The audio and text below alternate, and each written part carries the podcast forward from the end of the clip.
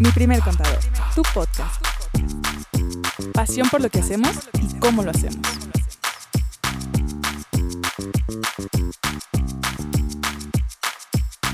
Bienvenidas y bienvenidos a un episodio más de Mi primer contador, tu podcast. ¿Cómo están? ¿Cómo estás, Lili, ¿Qué Andrea? onda? Muy contenta. Qué gusto saludarlas. ¿Cómo andan? Lili, me gustó tu arranque. Gracias Siempre por esa dar- bienvenida tan Siempre hay que dar calurosa. la bienvenida. Sí, sentí Sí. un abrazo, sentí Yo un abrazo. también. Ven, abrázame.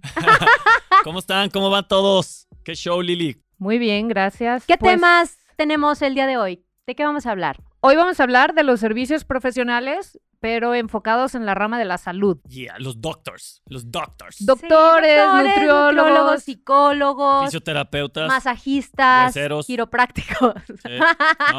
Ah, pues es una profesión, güey. Claro, Exacto. claro, sí. Veterinarios, todos. Ah, sí, claro. También eh, podemos hablar también. Los veterinarios los vamos a meter en la salud, ¿no? También de es los la perrijos. salud. Los Sí, perrijos. claro. los claro, perrijos, sí. Muy importante profesión. Claro. Ok, entonces les vamos a platicar un poquito qué puntos hay que cuidar en cuanto a los servicios profesionales, hablarles un poco del tema de cómo funciona el IVA aquí, eh, de cuando damos un recibo de honorarios, el tema de las retenciones, ya Así ven que es. trae ahí un- un- una retencioncita que es diferente a cuando es una factura, entonces pues por ahí nos vamos a ir en el programa. Que hay que cuidar. So- Sobre todo, fíjate, y me gustaría empezar por este tema, ¿no? Este, no falta eh, eh, el, el- el punto importante a resaltar, eh, y creo que es donde empezamos a clasificar un poquito el tema médico y el tema profesional, ¿no? Y me quiero meter en el tema de nutriólogos, por ejemplo, para empezar, psicólogos y doctores. La principal diferencia, y no lo dijimos nosotros, discúlpenos, no lo tomen personal, ¿no? Pero la principal diferencia es que, bueno, ante la ley, ¿no? Se supone que los doctores, le quito el se supone, los doctores tienen un título profesional y son considerados, en este caso estricto, médicos, vamos a decirlo así, ¿no? No quiere decir que los psicólogos o los nutriólogos no tengan un título profesional, ¿no? Claro que también lo tienen, estudiaron un chorro, pero no son considerados ante la ley como médicos.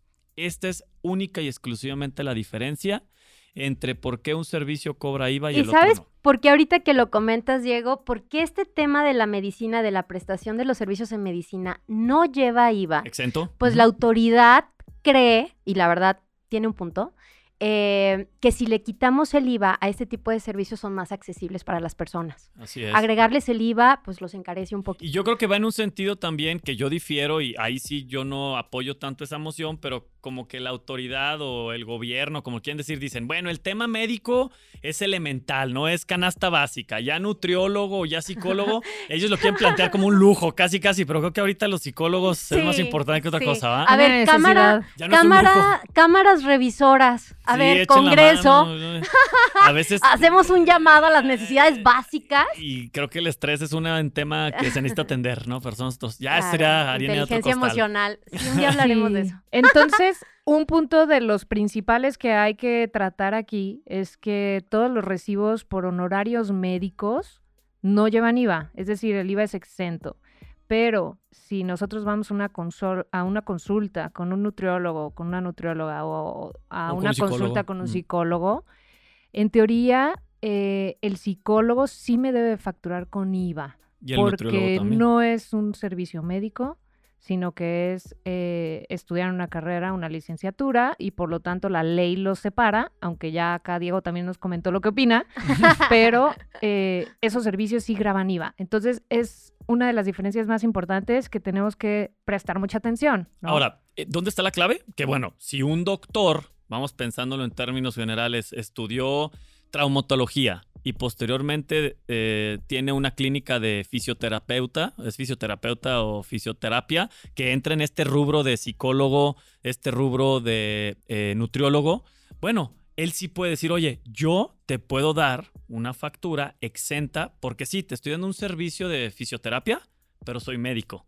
Mismo caso con el nutriólogo, ¿no? O sea, si soy un gastroenterólogo y soy médico gastroenterólogo este, y doy un servicio, tengo una clínica en términos de nutrición, ah, bueno, pues como yo tengo un, un- diploma médico que me avala que soy doctor, ¿no? Pues entonces yo te puedo dar eh, la factura exenta de IVA. Esa es como la parte tricky de cómo funcionan este tipo de servicios en el día a día, ¿no? Y yo creo que el tema más común, eh, digo, en el rubro de la medicina enfocada al tema este, psicológico, psicoterapeutas, pues es la diferencia entre un psiquiatra y un psicólogo. El psiquiatra es médico, el psicólogo en términos de la ley no es un médico, pero un psiquiatra que también da terapia sí te puede dar una factura exenta de IVA. Un psicólogo que no sea psiquiatra o que no tenga una especialización médica avalada por un diploma, pues no podría, y así como lo dice Lili, pues tendría que llevar IVA, ¿no? Que vale la pena mencionar que ahorita, Diego, donde eh, lo mencionas como factura, para que enten- Ah, entendamos ahí un poquito la relación, es lo mismo, pero en este tema de los servicios profesionales, en lugar de llamarle factura, le llamamos recibo de honorarios, Ay, ¿no? yeah. Pero viene teniendo la misma finalidad. Es en el mismo sistema de facturación, eliges Le ahí cambia el nombre, ¿no? recibo de honorarios Así y se es. timbra igual y, y todo es igual.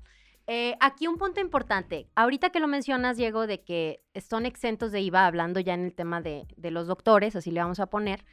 Eh, no, ¿Esto qué quiere decir? Exento de IVA. No aplica, no eres sujeto de IVA. En tus facturas, tus recibos de honorarios, no va a llevar un concepto de IVA. Literal es el importe de tu consulta y ese es tu total. O sea, si dice IVA cero, está mal, porque no es IVA cero, es exento de IVA, no existe o sea, sí, IVA. no, no va, no juega, no nada. Pero luego nos vamos a preguntar, oye, pero yo en mis gastos sí pago, por ejemplo, pues la gasolina y pues sí tiene IVA. ¿Qué tratamiento le vamos a dar? Yo sí voy a presentar declaraciones de IVA, no, o cómo va a funcionar ahí. ¿Cómo va a funcionar? Traigo IVA a favor. ¿no? Ajá, porque no inventes, no estoy cobrando nada y pago un montón en mis gastos. Así es. Ahí agarramos todo lo que tú pagas de gasto con todo e IVA y nos lo vamos a pasar como una deducción completita al gasto para ISR. Directita y Directito pasa ese IVA que tú pagaste junto con el importe, pasa a disminuir tus utilidades y ya tú nada más vas a presentar declaraciones de ISR. El IVA no juega para ti, si es tu única actividad. Sí, lo que pasa en estas actividades que son que, que tienen IVA exento, pues significa que yo no juego con los IVAs y entonces el IVA que yo pago pasa a ser parte de mi gasto, ¿no? Y listo, no hay ahí una diferencia, no hay una declaración de IVA, solamente de ISR y contemplo mi gasto total. Y es importante esto que señalan porque de repente nos ha tocado escuchar de que, oye, no, es que pierdo el IVA, el IVA pues no me sirve de nada. Ok, sí lo pierdes en términos de IVA, pero como lo estamos comentando, pues claro que lo vas a aprovechar para pegarle al ISR, que es donde están tus utilidades. A fin de cuentas no se pierde, más bien lo utilizas en otro rubro, ¿no? Otro punto importante es el tema de las retenciones que pueden existir en, el, en un recibo de honorarios. Y cuando sean estas retenciones, acuérdense que hemos platicado un poquito de que solamente se retiene cuando una persona física le da un recibo de honorarios a una persona moral. Es decir, yo, doctor, le voy a facturar eh, a un hospital. hospital y el hospital es una persona moral y entonces en mi recibo de honorarios médicos me va a pedir mi factura con IVA exento y va a llevar una retención de ISR que yo sí la tengo que plasmar ahí en el, en el documento, ¿no? Entonces, esa parte también es importante para que sepan cómo funcionan las retenciones Sí. en estos recibos. Ahorita ya muchas empresas también están contratando así a profesionistas, ¿no? Oye, doctor, y ven y hazle exámenes médicos a todo mi equipo o así. Ahí si la empresa es una persona moral, aplicaría el mismo caso de la retención. Exacto. Así es. Y en este caso, digo, eh, importante nomás en esa línea, acuérdense, retenciones es entre persona física y moral. Eso es importantísimo. Nos ha tocado ver en algunas ocasiones, una de dos, que no retienen o que se hace, se hace una factura entre dos personas morales y por alguna razón le mete una retención. No, acuérdense que es persona física a persona moral. Prestándole servicio a, A una persona- persona, así una es. persona Exacto. moral. Oigan, ¿y qué pasa en el caso de los nutriólogos, de los psicólogos, de los fisioterapeutas, de todos los otros servicios que acabamos de decir que sí graban IVA?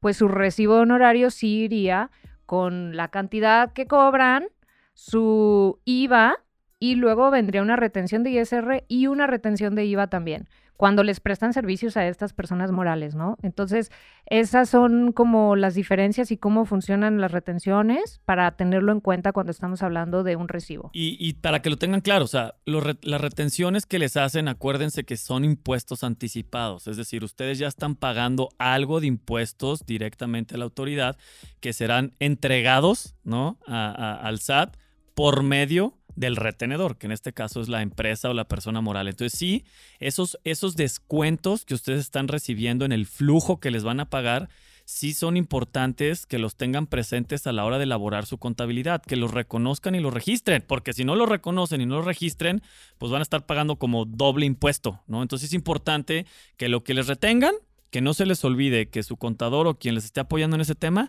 que sí los reconozca en su contabilidad como, oye, espérame, ya te pagué esto, entonces de lo que me quede por pagar, réstale esto que ya te pagué y ya vemos cómo nos cuadramos, ¿no? Sí, haciendo un ejemplo para que pueda quedar más claro, es yo soy doctor y voy a dar mi recibo de honorarios por una consulta médica cobro mil pesos, la retención de ISR va a ser del 10%, que van a ser mis 100 pesos, y entonces lo único que yo voy a recibir son 900. En sí me quitaron poquito flujo, porque esos 100 pesos ya me los retuvieron, pero esos 100 pesos ya están abonados, como dice Diego, a mis impuestos. Yo ya anticipé 100 pesos a cuenta de mi ISR. Oye, ahorita que hablas de, cuánto retienen, yo creo que es importante nomás recordar eso, ¿no? Ya lo habíamos hablado en un programa, creo, pero para que lo tengan presente, la retención de ISR es 10%. Punto. La retención de IVA es 10.6667 o dos terceras partes del IVA, como normalmente también lo conocen.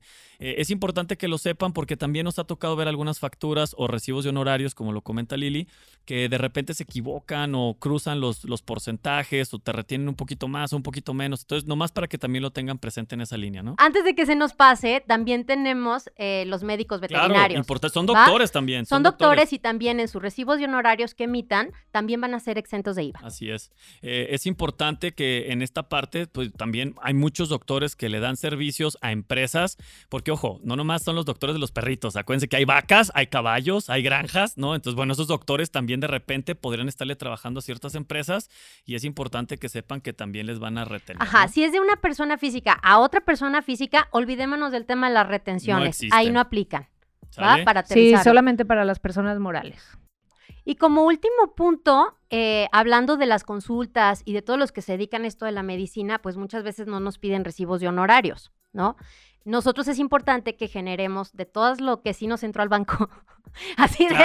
qué bueno que especificas. Qué bueno que especificas. Así de el tip obligado de todo lo que sí les pague con tarjeta o les entre al banco, tendrían que hacer su factura al público en general, ¿no? De la que ya hemos hablado en varios episodios. Y ya les hemos platicado. Por la suma de esos depósitos. También es importante para que su contabilidad tenga todo en orden. Que quede amarrada y esté amparada. Ajá. Bien, pues creo que con esto les pudimos dar una pequeña probadita de cómo funciona el tema eh, de los impuestos en el tema de los servicios profesionales.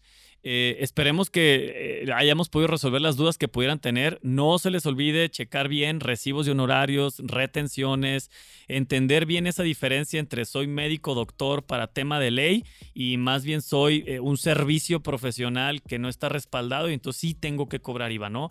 Ahí entran temas, acuérdense, en resumen, en conclusión, nutriólogos, fisioterapia, psicólogos, ellos sí tendrían que cobrar IVA a menos que tengan un respaldo médico. Pues un gustazo, esperemos que eh, les, les haya ayudado mucho este podcast. Eh, Gracias. Nos encanta platicar con ustedes. Gracias, doctores, por todo lo que hacen. Eh, dudas, preguntas, ya saben, pregúntanos arroba miprimercontador.com. Pueden seguirnos en nuestras redes sociales, pueden mandarnos WhatsApp, Instagram, Facebook, lo que se les antoje.